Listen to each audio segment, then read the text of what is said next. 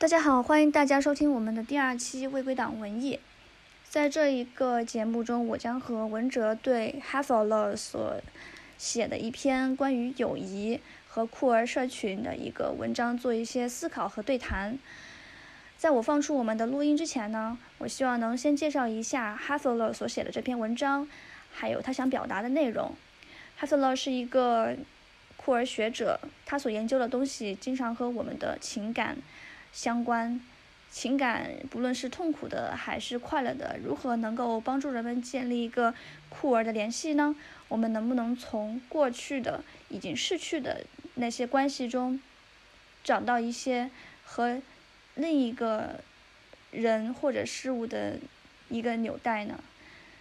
我们甚至能不能在和不认为是那些属于我们行列的那些东西，比如说。动物还有非人、其他非人类触不可及的这些事物中，找到一个酷儿的归属感呢？所以，首先我将带领大家来了解一下这篇文章。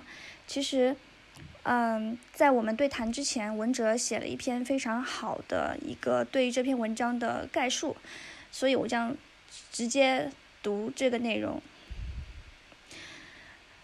Hassler 所写的这篇文章叫做《The End of Friendship》，Willa Cather said kindred。然后这篇文章收录在《Feeling Backward: Loss and Politics of Queer History》。在这篇文章中，Hassler 探讨了一种独特的友谊。在库尔理论中，作者提到，友谊被视为超越传统异性恋家庭的婚姻观念的生活方式被充分的理想化了，而 Love。着重于探究一种不可能的并充满了矛盾的友谊，借此展现另一种形式的社群。通过解读美国作家 William Cather 的作品，Love 认为 Cather 作品中对友谊的描写体现出一系列负面情绪，比如麻烦、背叛、失望、失去、孤寂、疏离与不可能。他认为这种对友谊的书写对于研究在同性恋这个名词被发明之前的时代的同性关系是重要的。他认为这些负面情感正是酷儿友谊的真谛。首先，Love 以 Cather 1925年的小说《The Professor's House》为例，来说明一种处于孤寂中的可望不可得的友谊，以及有关落后的情绪。这个落后英语是 backwardness，主要来说明回忆中的已经。属于过去了的东西，我们对它的情感。落后是 love 的主要观点之一，意味一种拒绝遗忘、拒绝进步以及未来的时间态度。向后看，looking backward，意味意味着已经在消失了的过去中，在死去的不在场的人以及欲望当中搜寻一丝联系。因此，这也这也造成了连接的不可能。那个向后看的人，永远处于一种孤寂之中。小说主人公、历史教授圣彼得就是一位一直活在过去，并且拒绝社交的人物。这种对过去的留恋被他心爱的学生汤姆所激发。汤姆对教授对汤姆的情感是超出了同性恋这一名词以外的同性友谊，其中又掺杂了一丝微妙的性渴望。教授不愿意与妻子移居到新房子里，他每天都要返回旧居工作，沉浸在对过去的研究之中。学生汤姆对教授的影响，恰恰始于汤姆身亡之后，教授独自享受对亡者的依恋和渴望。Catherine 在描写教授独自一人在旧居的生活中，语言中流露出浓烈的情色意味。教授在孤寂中想象一位同性伴侣。而同时，这种渴望是不可能的。汤姆的幽灵陪伴着他，他拒绝前往未来，即是拒绝和汤姆的幽灵分离。在小说的小说的中间部分，Cather 专门以汤姆的口吻来展现了汤姆的故事，描写汤姆与两位同性好友在山冲山中村落，最嗯做人类学考察时发生的事件。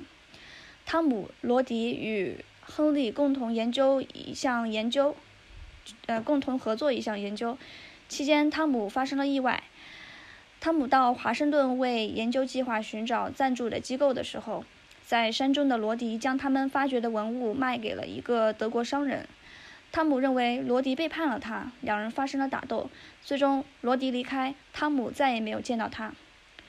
在这个时候，Heather Love 注意到这一段同性情谊并不是一个理想化的，而是充满了麻烦甚至暴力的。但是当汤姆看到自己的同伴远去的时候，他又开始产生对同伴的深刻的眷恋，渴望就在同伴离去的那一刻又油然而生。这种有渴望已经成为不可能实现的愿景，但只有同伴离去，渴望才会存在。正如福柯所描述的，同性情感至美的时刻，不是两人坐在合法婚姻建立家庭、长相厮守，而是在你的爱人坐上出租车，你目送他远去的时刻。这与异性恋规范中的爱情观正好相反。在 c a t h e r 随后的描写中，汤姆在山中的独居最终获得了救赎。汤姆最终在非人类的世界里获得了某种归属，然而这个世界无法像人类社群一样去回应汤姆。这里展现出另一种形态的社群，也就是非人类的非人类的社群。Jack Hab Haberstan 在《Wild Things: The Disorder of Desire》一本书中，也详细的描述了人类与非人类所形成的依赖关系。在那一章中，Haberstan 提到了一种古老的记忆，提到，呃，训训音术以及与其相关的文学作品。其中，作者提到了 J.K. Becker 的作品的 Pregreen。Pregreen。在这部作作品中，Haberstan 认为，Baker 通过描述自己的训音经历，不仅探讨了如何训练音。并且探讨我们应该如何成为鹰。鹰象征人类所规范之外的野性，象征无秩序、黑暗的世界。在这部作品中，，Becker 对鹰产生了依赖和认同。这本书也被视为一首爱之歌。Becker 离群所居，厌恶了人类世界，厌倦了人类世界，坚定地追随一只鹰。他正学习如何成为动物。然而，他的渴求也不是不可能的。哈伯斯坦在书中说：“属于。”鹰的野性的状态不是人类可以到达和探访的，而是一种永远不可能到来的未来。所以，Love 认为酷儿友谊是在失败的友谊中渴求新的联盟。在文章后半部分，Love 探讨了 Sarah 的小说《The Country of the Pointed Firs》。在这部小说中，主人公对一个死去的女子产生了依恋。这种渴望更是超越时空的，并且再一次让主人公更加意识到自己的孤寂，同时也意识到亡灵的陪伴和亡灵的不可能回应自己的现实。这种矛盾是无法解决的。Love 所探讨的社群与今天的酷儿社群有很大的不同。今天的酷儿社群是似乎是被积极的情绪和进步的欲望所主导的，但 Love 认为合法的酷儿情感不只是。积极的，还有一系列负面的情绪，而这些情绪在“同志骄傲今天”的口号中被掩盖了。同时，他的研究也展现出社群本身含有的矛盾。作者认为，在酷儿文化的再现中，社群的失败才是重要的主题，需要重新回望。这使我们能够反思什么才算真正的友谊，或者是爱情的关系，以及反思友谊是否产生于爱与欲望所产生的失望。Love 也提出了另一种形式的社群，那就是和亡灵所组成的社群，一个人的社群。我们只能向亡灵敞开自己，忠诚于自己永远不会再见的朋友。文章最后，Love 引用了尼采在《快乐的科学》中关于友谊的一段文字。尼采认为，朋友的疏离让过去的友谊更加珍贵，友谊诞生于友谊的失败。作者认为。尼采在这里强调了是一种类似于像星辰一样的友谊 （star friendship），而不是陆地上的友谊。作者认为，我们可以以星辰的友谊这种存在和逝去的亡灵产生联系，似乎是在说这种友谊存在于庄严的不可能之中，就像天上的星辰共同闪耀，但是永远不会相交。好的，接下来我要给大家放我们。的对谈，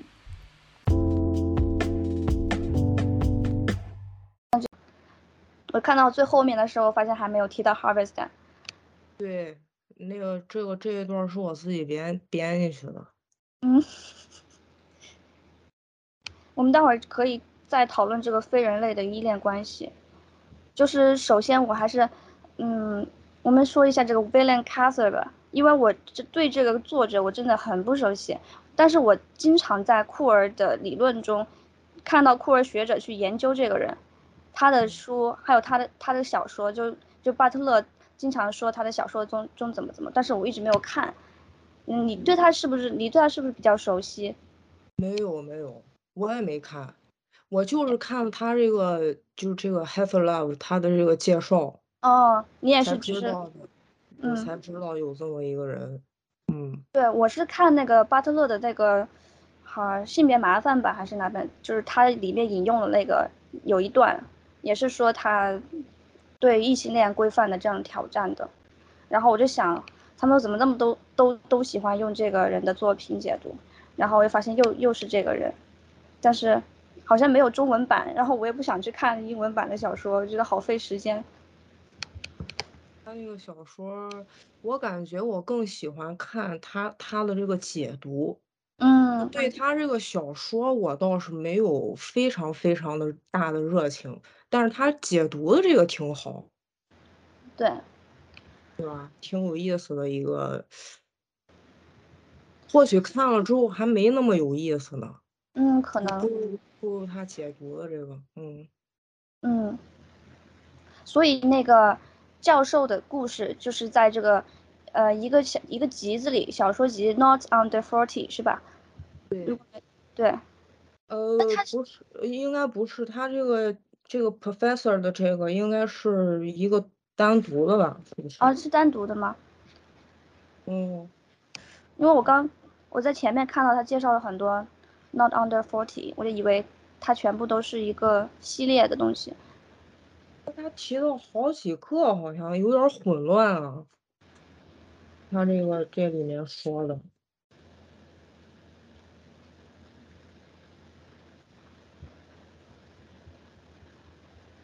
对，他后面提到那个 chance meetings，嗯，是那个 under forty 里面的一一部分。嗯嗯，那个我刚刚也在看。所以 Professor 这个是一个比较长篇的。对，应该是吧。好像在图书馆里看到过。嗯，嗯，就是，我就当时在看他的这些引用的时候，他这种场景的描绘啊，还有情节，我觉得很有有很强的这种断背山的即视感。就是我前前几个星期看了一下那个断背山，就是也是在一个山山里面，嗯，同性之间之间的这种情谊，而且他也不是那个 l e r 之前所说的那种积极的情谊，充满了背叛，还有暴力，还有甚至还有误解感情。最后那个男主人一其中一个也也是死掉了嘛，然后剩下那一位就是在一直在沉浸在这种回忆和缅怀，我觉得有很多相似的地方。对对对，你这么一说，确实是，确实是。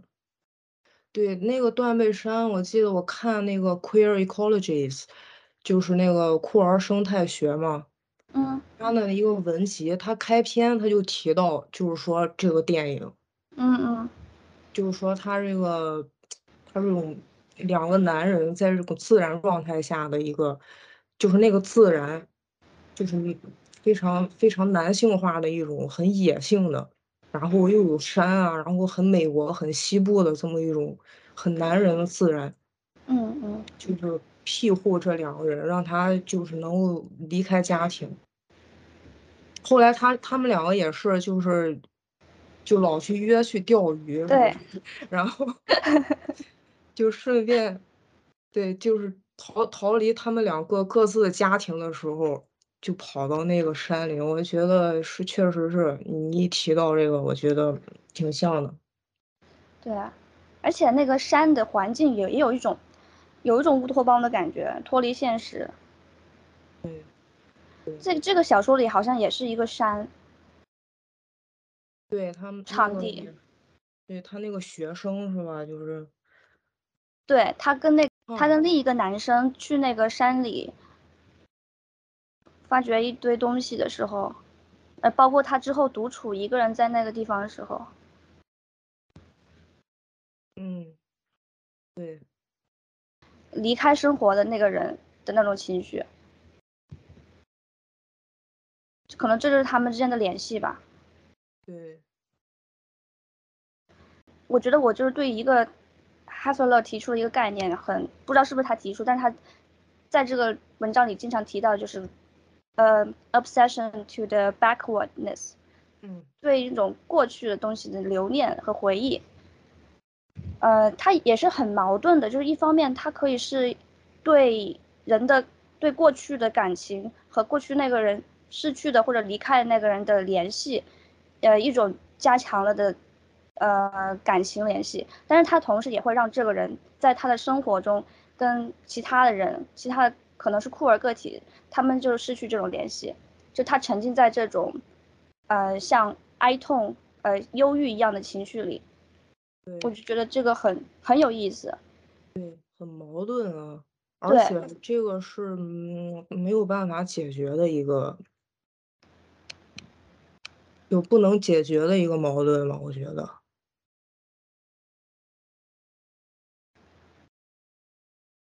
就是你在那个评注里说他，因为他是，嗯，他是对一个死去的东西的一个连接嘛，所以可能对现实的那种。社群就不太有那种现实的意义。我我对这个感感受是比较深的，因为我记得我以前，因为我研究的那些艺术家之类的，他都是死掉的人，基本上都是。嗯。然后我记得以前研究那个 Georgia O'Keeffe，美国的一个。女艺术家，然后我就发现我自己对这个人产生了特别浓厚的兴趣，就就就几乎对他的作品就不感兴趣了，就是对这个人开始哇就开始八卦他，就有点想要，嗯，然后这人活的也挺长，八卦挺挺多，然后就看觉得挺有意思，就发现他他会不会是一个呃 lesbian。是一个同性恋，当然他是结了婚的，嗯，跟一个跟一个老头结婚了，结婚老头死了之后，他就自己搬到，也是他一个人，就搬到那个新墨西哥的那个大荒漠里面去住了。我就想他会不会也有一些，我就对这个人就产生一种很奇怪。就是你没有见过这个人，而且他跟你简直就八竿子打不着，就一点关系都没有。嗯，你就会对这个人就有一种，反正他这个 hate love，他说的这个就是这种依恋，我是很有体会，就是又有一点色情的感觉。嗯，就是你又想觉得他就有点爱上他了，但是你又觉得。这个不可能，他也不可能来回应你，然后你就一心的想要。确实，那那段时间就是我一这样了之后，就对对现实的那种关注就不太就不太关注，就就一直在想这个人，很奇怪我。然后他这么一写，我就觉得可能这也是一种就是研究之中的一个一一个体验吧。我不知道你有没有。我在我在看就是库尔理论研究相关的书，可能就没有太深的这种感觉。但是我自己在阅读我比较喜欢的作家的时候，我经常会有这种感觉。就是我也就是有一个作家，我特别想要跟你分享的，就是关于这个 backward 的对过去的恋物癖的感觉。嗯。然后你你你，我觉得你刚刚刚提的好像是更加是你对一个作家可能逝去的人他们的一个联联系，情感的联系。嗯，感觉这个跟我要提的可能还有点不同。嗯，就是我我挺好奇你说的那个，你对他的这个情感产生，你是因为什么就是觉得很共鸣，或者是你觉得你跟他很像，还是觉得他的话他的言行就比较吸引你？一开始就是研究他的这个作品嘛，就是他画的这些东西。哦，他都他是一个艺术家，是画家，视觉艺术。对，就油画就很传统，也不是说很传统，但就是那种架上绘画就已经过时了的那种东西。嗯然后我就发现他被拍过相当多的照片，就他这一生。首先是他他他丈夫，她丈夫是个摄影师，嗯然后就就拿她当模特儿，知道吗？就就拍她，嗯就老是拍，老是拍，就是怎么拍都行，就是脱了全脱了拍，就那种，就拍了很多。然后后来他就就不再就是拍这种裸体了，但是这个摄影师都特别喜欢拍他，就是他长得很有特点，然后这个人呢也很有气质，嗯尤其到他那个老了之后，他我感觉他就活成他那个面貌就变成那个那个新墨西哥的那个沙漠那个荒漠的那个样子，他一看就是那种人，很很有魅力。嗯非常老，特别要九十多岁，很满脸都是皱纹。嗯然后我就看到他这个形象之后，我就觉得，我不知道哎，就是一种很亲近。看到他那个形象，我觉得很震撼。嗯因为当时我不太了解女性艺术家的，就嗯没怎么关注过女性艺术家。她可能是我第一个关注的。这么一个他叫她叫什么名字啊 Georgia O'Keeffe。Georgia 叫 OK，乔治亚奥西弗，应该是这样翻译吧。回头我也看看这个。对，叫 Geor Georgia，嗯打个 OK 可能就出来他的那个名字，那比较有名，确实是女女性艺术家里面就是名气比较大的，这算是也比较有钱。有钱还是？嗯，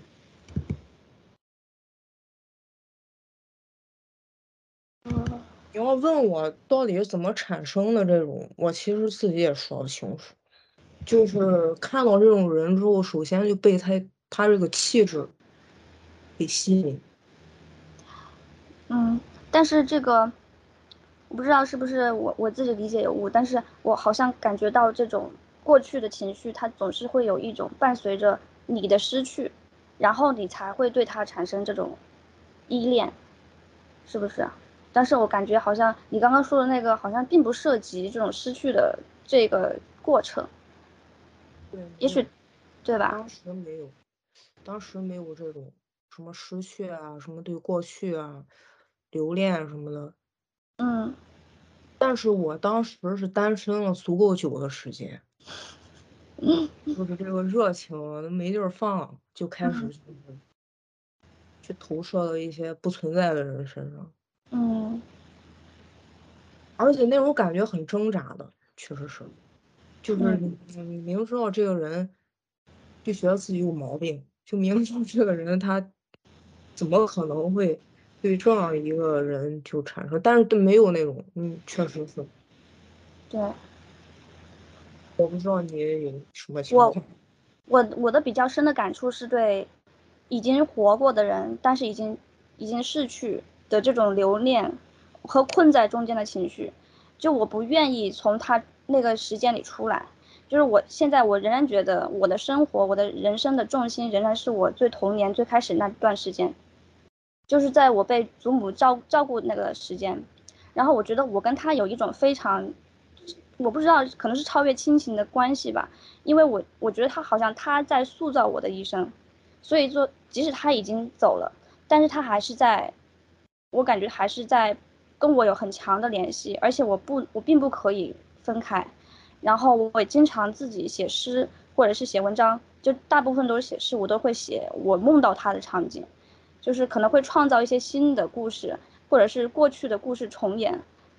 反正我觉得这个关系挺奇妙的，我觉得我我就想接受它作为一个新的部分，重新在我在我生活中生存。然后我就看到这个对 Heather 这一段他写的就是对过去的这种留恋啊、迷恋啊，甚至有一种恋物癖的感觉，我就觉得非常符合。然后我就想很想跟你分享的是一个土耳其作家叫帕慕克，不知道你有没有读过他的。然后他他是一个非常恋旧的一个作家。然后我我当他读他的小说那个《纯真博物馆》的时候，我就非常对喜欢他那对各种细小事物的迷恋，还有对这种某一个时代、某一个人他的记忆中的人很偏执的迷恋。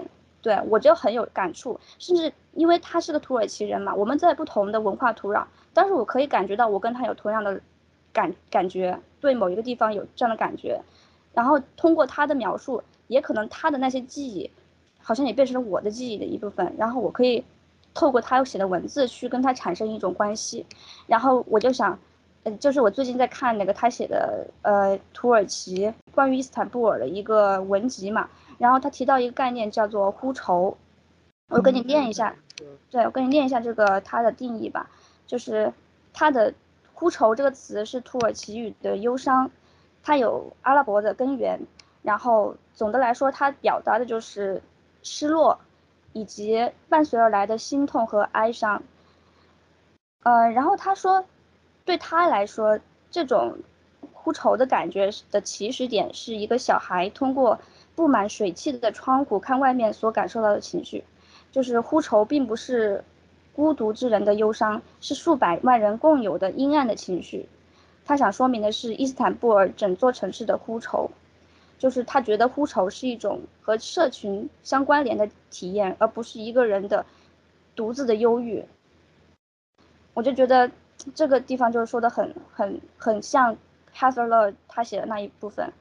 就是一种对过去的某个物件的迷恋，或者某个人，包括他也在，呃，引述那个文本的时候说，当时他那个教授幻想了一个，呃，一个破船是吗？在那个船上有很多水手，然后呢可以看到雪山，就是那个画面对我来说，它并不是一个活动的，它是一个慢动作的，是个静止的，然后更像是他幻想中的东西，或者是一种永远凝固的东西。嗯，然后，所以我觉得这也一种恋物的感觉，一种依恋在过去的某种场景和物件中的感觉。对，我也很喜欢那个纯真博物馆，但是那个小说我没看完，但我看了一一部分，我特别喜欢他那个，还我到现在还记得他对幸福的那个，就是你不知道那一刻是。你你你很幸福，对，就是被一种金色的光包围的那种，哎，真的，非常非常，对这个我也是很有感感触的，嗯，就是你，虽然他是一个非常，嗯，我发现这个帕慕克他他很有男人味儿，对他很有男子气，怎么说有一种大男子主义，但是你不觉得他很冒犯？对他又不讨厌，问题是，他那个很有，他那个他那个纯真博物馆就特别男人男性的那种感觉，很男性，但是又不至于就让你很讨厌的那种。我觉得还是，呃，我很喜欢那个小说。对，我也很喜欢，他一度真的是我最喜欢的小说。然后有我经常会看他，好像是不知道是不是最后一段了，反正就有一个场景，就是就是他。反正他对那个女孩，他表妹的那种形容，就是有一个时刻，他表妹已经遇难遇难了，然后他就会回忆他身体的温度，还有他舌头的触感。我就看到那里，我就感觉自己都想哭出来。我就觉得，他就是因为他对过去某段记忆、某段人物的对过去回忆的这样的迷恋，一种恋物，然后我就跟他产生了一种连接。对，这真的就很很有意思。他收集那个女孩的烟头是吧？对，抽的那个烟头，对，嗯，还有他，我记还还印象比较深的是他说的，让这个作家，就是他说你要告诉他们，我这一生过得非常幸福。对，我觉得这个真的是。很感人啊！我就感觉他这个这个书写的，确实对对对，他就一直活在这种对这个女孩的这种对过去的这个留恋当中，但是就是在在平常人看来，就是他就失去了很多，嗯，就他失去这个姑娘，然后他也没有，对，也没有爱情了。对他并没有进入婚姻，好像。那个女孩好像后来结婚了，即使结婚了，她仍然去他们家，就是有一幕去是吧？去他们家看电视，你知道吗？喝茶。我发现帕慕克他特别喜欢写人看电视，然后我也是个特别喜欢跟家人看电视的，就是我感觉很深，呃，就是在电视还是一种你了解世界的主要媒渠道的时候嘛，我们都很喜欢电视。然后我我很深的印象就是我跟我家人在一起看电视，我奶奶爷爷，然后我们就是会很开心的讨论里面的情节，搞好像我们就是真的跟那些里面的人产生联系了一样，然后。帕慕克就是写人们就很认真的看电视，他就去他的那个表妹家看电视，然后在看电视的时候，他会描写那些他表妹的家人他们的反应啊，他们的谈谈话的内容啊，就是那个他描写的那些氛围，真的就是很练很练就，很很练就的。我觉得他对回忆的这种就逝去的爱情的这种，哎呀，写的是非常绝，我感觉是。很感人，嗯，我很喜欢那个小说。嗯，你刚才一说恋物，我首先就想到那个烟头的事情。对啊，他就是把所有东西都收集起来，做成一个博物馆。然后我真的很想去看那个博物馆。对，那个挺那个挺好，伊斯坦布尔也是我最想去的地方之一。嗯，真的有那种呼愁的感觉啊。对，呼愁。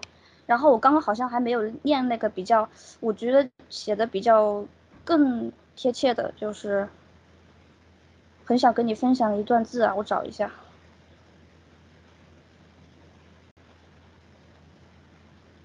是，呃，之前有人把那种感觉定义为忧伤，然后其实其实那个呃，melan melancholia 是吧？那个忧郁也是跟我们刚刚所谈论的是很有直接联系的。就是失去了一个对象之后，你会感觉沉浸在一种困在一个地方。然后有一个有一个呃研究者，就是在伯顿在《忧郁的解剖》里，他好像说忧郁是一种像是黑色激情一样的东西，然后它带来一种滞涩的感觉。然后忧郁通往愉快的孤独。由于病者病者的想象力因之因之增强，有时候忧伤是一种欢喜的确认，忧伤是孤独的结果，或者原因皆无关紧要。在这种关系情况下，伯顿将孤独视为忧伤的核心和精髓所在。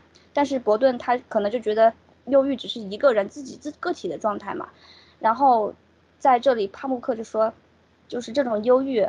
还有这种呼愁可能是一种集体的行为，它就跟一个伊斯坦布尔整体的文化的环境和一座城的所有人共同的回忆联系在了一起。他就说，他说此刻我想描述的不是伊斯坦布尔的忧伤，而是那映照出我们自身的呼愁，我们自豪的承担并作为一个社群所共有的呼愁。感受这种呼愁等于观看一幕幕影像，唤起回忆。城市本身在回忆中成为呼愁的写照。然后他就是用了很多很多页写一些细节的东西，全部都是物件的描写，没有一个句子，全部都是物件。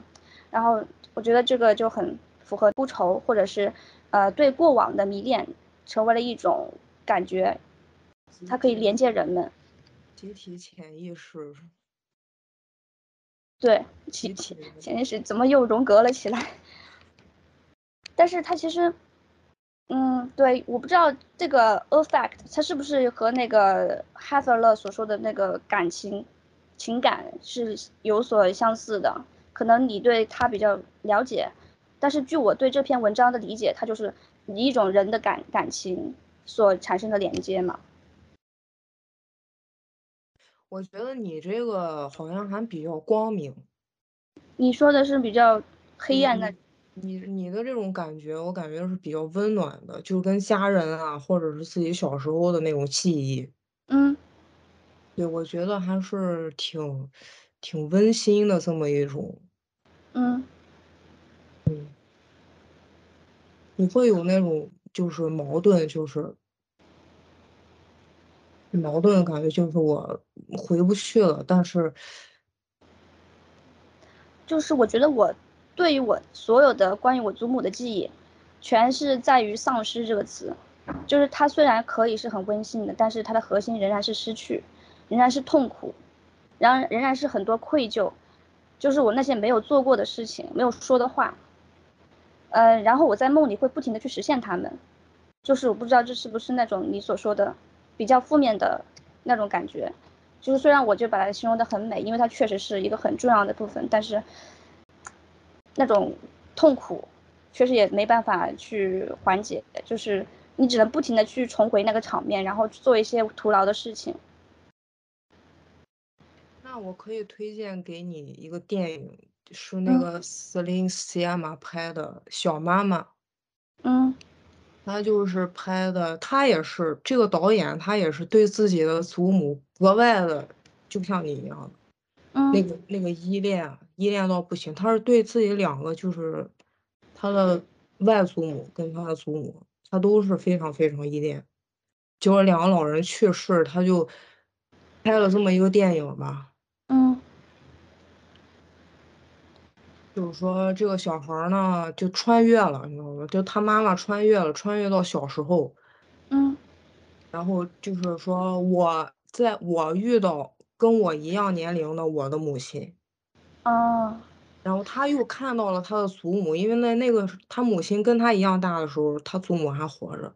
嗯，对。就那样一个电影，我觉得还挺好的，呃，也挺短，挺，嗯，就比较能，就也很温暖的，挺很温情，而且他有又又有一点那个女性主义的感觉，女性主义，然后分享一个时空的那种。就是是不是女性之间的这种纽带？对，还有还有一些时间的一些东西，我觉得也是可以可以比较有看点的吧。嗯，嗯，不过像你说这种对家庭、对自己亲，我都没有哎，我只只对我前一个恋人有有。呃，对父母，对去世的亲人，我没没有，嗯，目前还没有，就是，嗯，可能是我这个家庭不是特别好。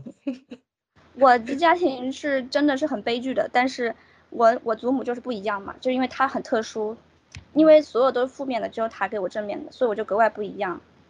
对，然后其实其实家庭这个概念对我来说也是非常可怕的。它真的就很像弗洛伊德所说的那个 heimlich, homely and unhomely，不知道有没有你没有研究过那个 uncanny 那个感觉，就是一种诡异的感觉。嗯，它给我带来的更多的感觉，很很奇怪的、很不舒服的感觉，而不是我觉得很安全，因为它发生过太多不那么像家庭的事情，然后给我太多创伤的经历。理解。对，然后我就很关注你刚刚说，嗯，就是我说好像集体的文化或者是记忆，可能很多是比较温暖的。然后 h e r 也说，所谓这种友谊，可能充中间也充满了背叛，还有冲突，还有很多负面的东西。就是你，你觉得你是不是可以对这个方面有更多的感触？嗯。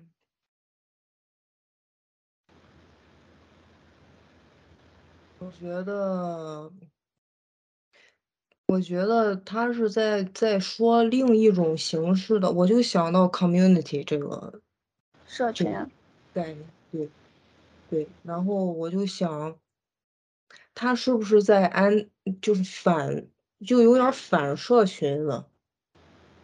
你说那个集体，我觉得怎么说呢？我感觉他是有点儿，就他虽然他他有一个连接，就这个人，他有一个连接，但是他他还是不能够，就他没有社群，没有达到，对他不可能去拥有一个，就是说，我就想到我们应该怎么，就是怎么样去解决这这种就孤独吧。嗯，去怎么说呢？这个真是不好形容哎。嗯，你能想出来怎么说吗？就是对一个不存在的一个东西，嗯，对，我看你说的这段话，不对不在场的人交朋友，渴望不在场的社群和社群连接，不仅使人没有归属感，啊，反而让人脱离了家庭、婚姻和社会。如何面对自己的孤寂？确实，这个好像就只能导向一种乌托邦一样的感觉。但是就是，我不知道。我倒觉得这种就不可分享了，就不能分享。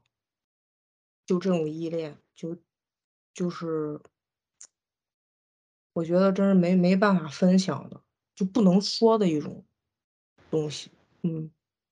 但是我们刚刚不是也看到那个，无论是教授还是那个土耳其作家，还是我们自己，都通常会有一种依恋的感觉。也许我们可以从这种失败了的情绪中，嗯，互相感受到互相的感觉呢？就是有没有可能这会让我们成为一互相了解的方式？可能不是会形成一社群吧，但是就我自己的感觉，就是跟帕慕克那种连接在一起的感觉。会不会就是能够让我们跨越一些现在已经有的社群，然后建立一种新的关系的办法？呃，可以吧，就分享这种，就是我们都有同样的失败和同样的对不在场的那个人的感觉和依恋嘛。虽然说就是对那个对象，我们可能可能永远都没法达到了。对。然后你还提了那个，嗯，跟那些非人类的社群，对这个可能也是一种潜在的可以解决的，当然是很理想的方法了，就是成为他者嘛。那我们可能就会在审视现在的社群，就我们的身份，就就是库尔库尔理论中中总是谈论的我们的，呃，身份把我们分成各样各各样的群体，然后我们可能就看不到对方。呃，就把别人视为他者嘛。但是这种，比如说非人类，这个老鹰，它也是一种他者。我们在我们的人类中心主义的这种视角下看，我们永远不可能跟他们结成一种社社群嘛，对吧？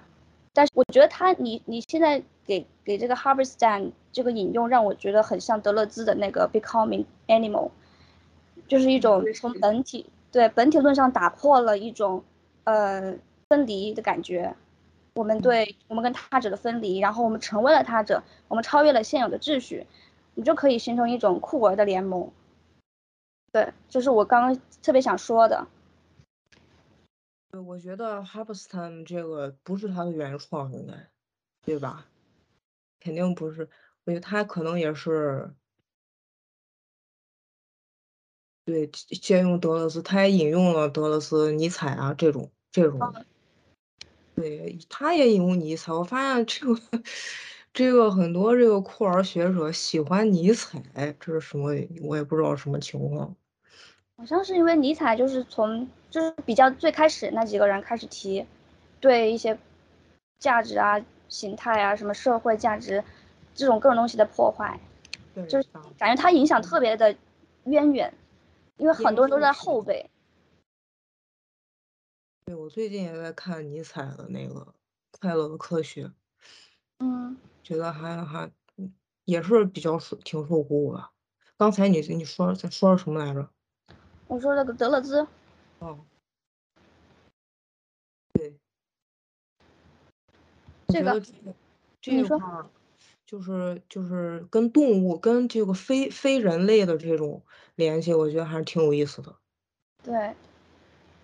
也是一种很很绝望的一个愿望，他这个人就是对那个鹰就产生了莫名其妙的这个依恋，而且他这个 h a b s t a m 解释说他 erotic 也是色情，我就不太明白这个地方，就是说他怎么会 对一个一个动物会有这种感受吧？他是。他想成为这个鹰，是因为他对他有 erotic 这种感觉嘛，然后引引导他。这个作者他，我感觉没写，但是他这个 h a p s t a m 他解读的，因为他要建立，要不然他这个就不是很原创了。他要建立他那个，他就库尔理论嘛，就难免要提到，他有点儿逻辑就是你能，我能就大致能知道他那个是什么感觉，但是你要让他解释，确实他没法解释这个东西，他，我觉得也没没办法解释，嗯。有没有可能就是因为他他是不是用了德勒兹的那个 becoming animal 这样的概念？他不，他说的不是 becoming，他说 unbecoming。unbecoming。对，不成为。为什么？他 becoming，他还是要就是 becoming，你要变成一个东西，然后建立嘛，就是你还要再建立一个自我，或许是一个 diversity，就是一个新的自我。但是这个 Hubstam 他就说。我们现在不要再建立东更多的东西了，就我们现在要 unbecoming。与其说你要建立一个东西，还不如说我们去打破一些东西。就也对，他就觉得资本主义现在已经是无路可走了，就是完全绝望的状态，就是造业太多啊，这就是，就是建立的太多，就好像就那高楼大厦一样，你建起来了，嗯。其实它就是把人困住，就是束缚在里面。嗯，你如果想要一个突破的话，那就是 unbecoming，就是 failure，或者是就变成废墟。嗯，他他就这么一种理论。这个听起来也很好，这跟他那个 disidentification 可能有点那个相似。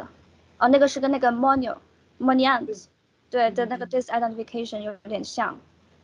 对，那个我也在看他那个书，就叫 disidentification，是吧？对。你觉得他这个是一个什么意思？就 disidentification？我觉得他就是，他就很，嗯，不愿意去一个既定的一个身份里，因为你进入了一个身份，你可能就是进入一个价值系统，然后我觉得他从中抽出来就是一种非常。可能是很理想化的一种不认同任何东西，那你也没办办法去定义我这样的一种态度和这样的理念吧。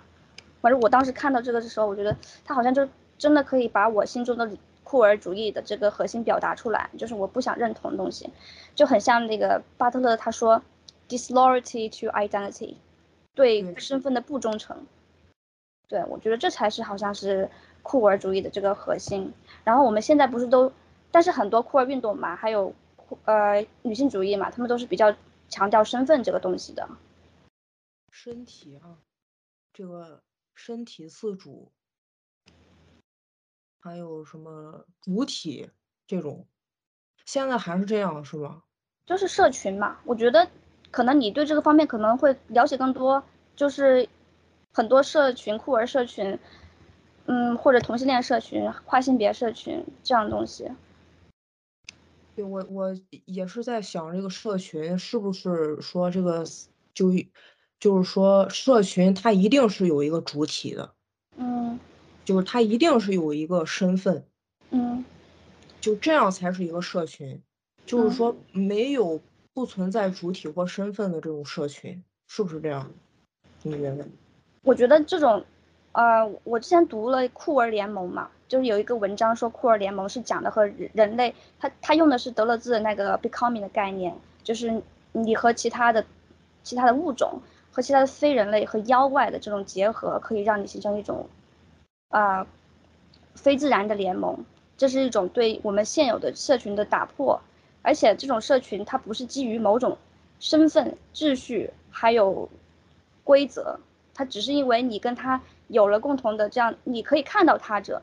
你你意识到自己不是这个主体，而他者只是一个妖怪或者一个动物，那你就把他跟放跟他自己放在一个同等的这样的一个地位上。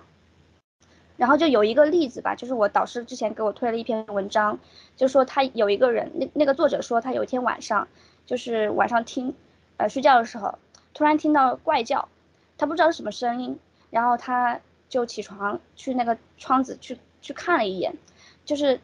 他发现那些声音，就是他不能分辨的声音，突然变成了，呃，他可以识别的东西，就是一群乌鸦在叫。但是，他后来仔细想了想，他说：“为什么我要去捕捉这个声音，去识别它呢？为什么我不停留在之前那种我无法叫出它的名字，但是我跟他共存在同一个空间里，我可以跟他都是一种形形成一种联盟关系，没有主他者之分的这样的关系呢？所以我就觉得这种关系好像就是我我理解的一种酷儿的联盟，一种比较没有身份的社群。对他可能就不不局限于一个人和呃一个集体吧，他可能就是一个比较宽泛的概念。对，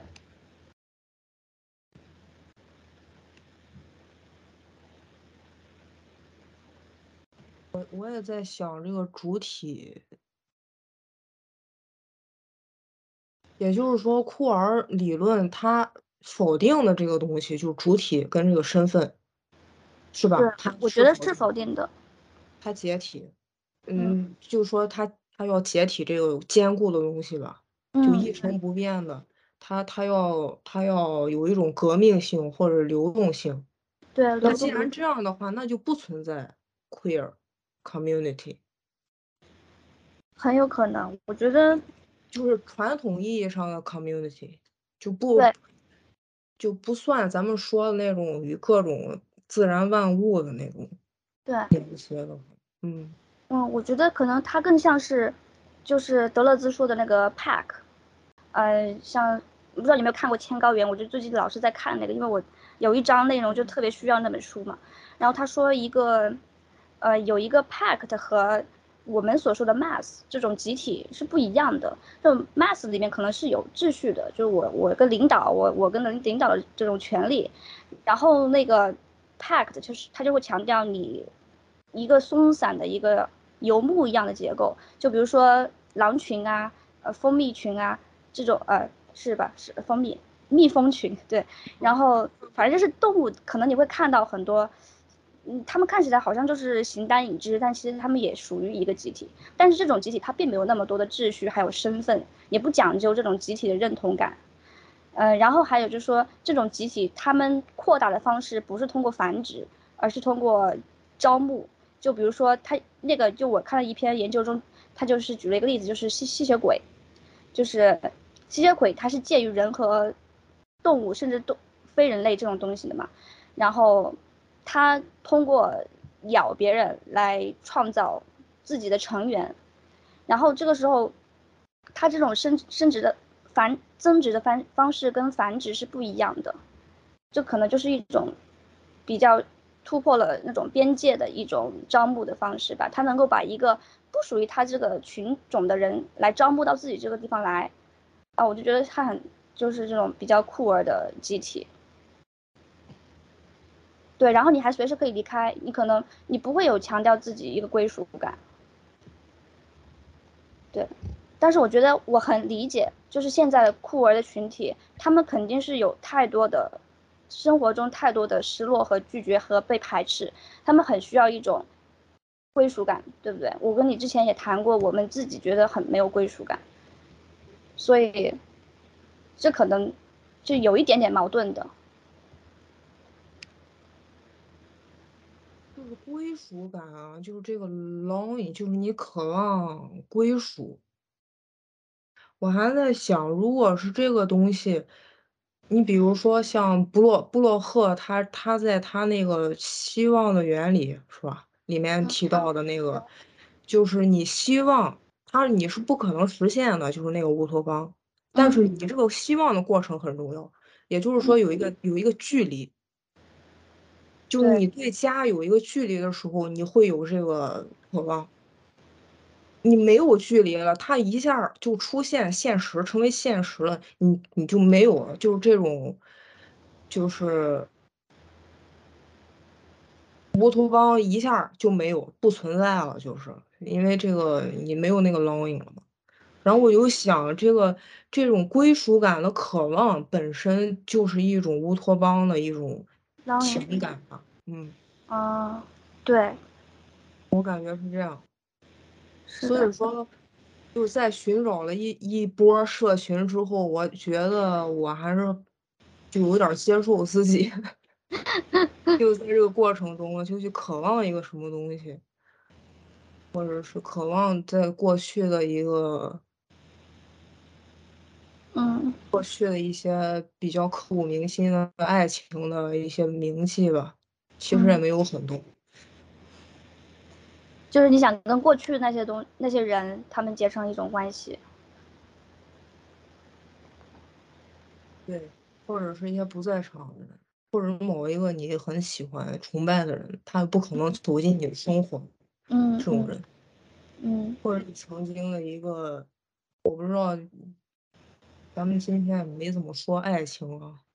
对。就你的一个旧旧情人嘛，老恋人的这么一个，那个回忆很重要，我觉得。嗯。而且对福柯说的那个，就是同性恋情的最美的时刻，就是在你目送你的爱人坐上出租车走的那一刻。我觉得我对那个简直完全复刻，就是我的一个回忆，就对那句话，就我的对过去依恋就在这方面。嗯嗯嗯，你说到那个背影的时候，我就觉得很有感触，因为他这个不仅这个文章里。他也把那个画面给你写出来了嘛，就是虽然写的非常的含蓄，就说，呃，就是他好像跟他有个矛盾之后，产生了矛盾之后走了离开了，然后然后就看到，呃，说有开刚刚刚开始有点动静，然后后面成为了完全的寂静，就是那个瞬间就会给你一种真的很失落，失去很直白的一种失去，但同时又。我觉得他又能够意识到一些东西，就感觉又有点享受，是不是？就有点，就就有有点高兴，然后呢又有点有点痛苦，就那种很复杂、很矛盾的关系。嗯，就只有在他不在了，就他才会。我觉得这个很很很有意思。就在那个东西不在的时候，嗯，那乌托邦才存在。这个，嗯，对，对，很有道理。然后那个 Tom 不也是 他死去了之后，那个那个教授才开始对他有各种这种依恋。是的。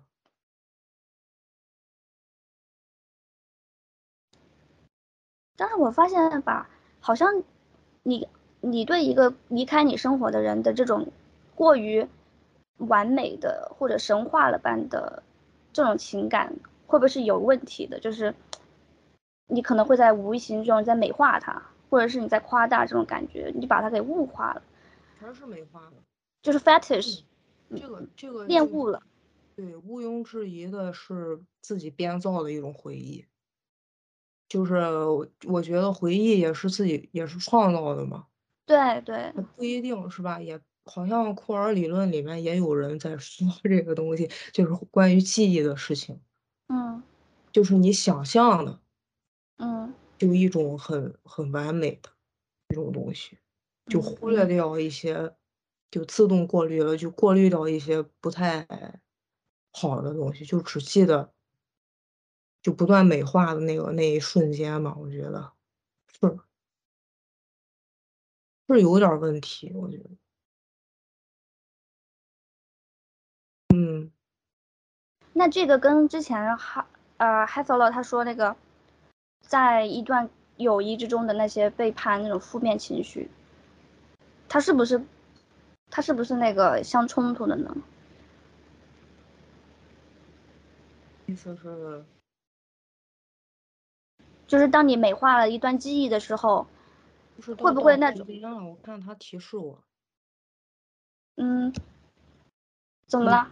有时间规定吗？这个是会议，我刚刚看他，没事，他一般超时了，他也不会怎么样的，他只是提醒一下。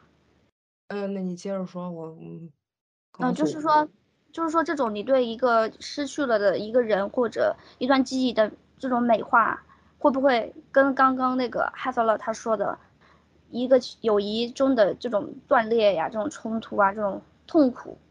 是有有一点冲突的，就像你刚刚问我是不是我对那个我童年的这些记忆是特别温暖的，可能就没有想到那些那些呃比较负面的情绪。有一点，有一点，呃，但有一个地方我觉得不冲突，就是失去的那个那个地方。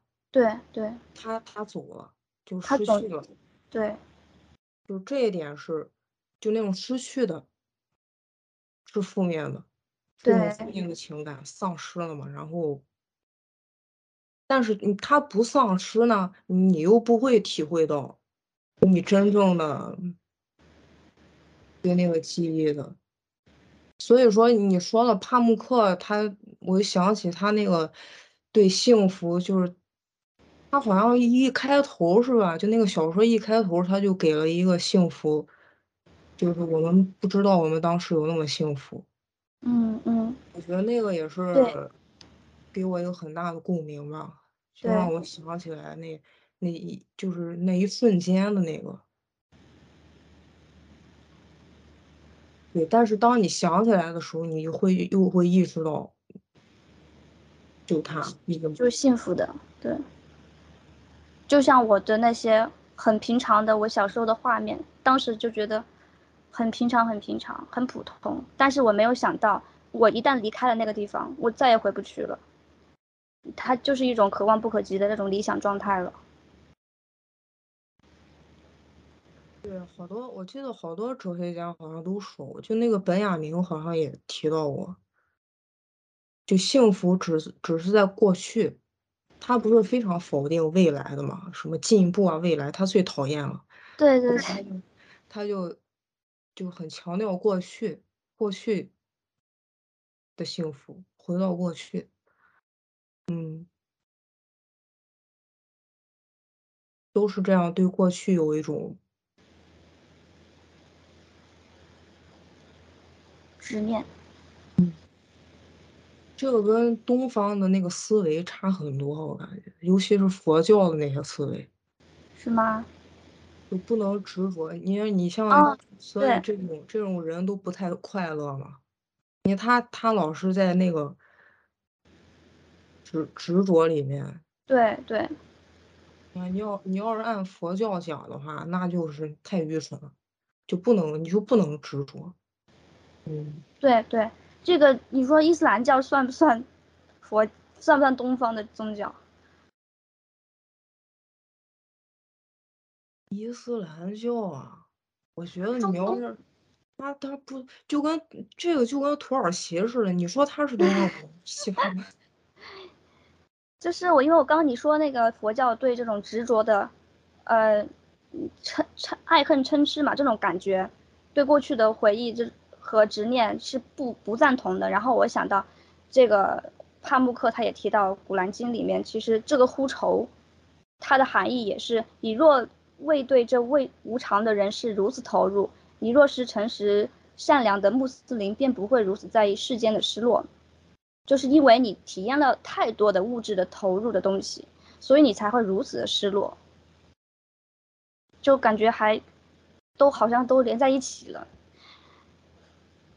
有些有点相通的地方。嗯，也不知道西方的基督教会不会有这种类似的。呃，基督教的话，我感觉。我感觉他也是很重视线性时间的，就是必须是一个线性，不能是轮回的，你不能没完没了，就是。对。还有还有在变变回什么狗啊、猪啊之类的，再活一辈子，这个不可能。嗯。它必须是一个线性，要不然你就没有意义了嘛。你耶稣他就发生一次，就是说他受难就这一次。嗯嗯。才有意义嘛，是吧？你要是。我感觉他他对那个未来过去也很重视，你看他写的那个家谱是吧？我那家怎么来全是名字里面，嗯，旧约里面是就，嗯，我觉得他对过去也很重视吧。嗯。就是说到现在，我又想到那个天使在美国那个天使说：“你们要停滞，不要发展了。”对，这就有点像那个哈布斯坦说的那个 unbecoming，就是不要再不要再造，别再造了，造的太多容易遭报应的，你这样。感觉挺好玩的还。那好吧，我们要不就是今天就说到这。好好好。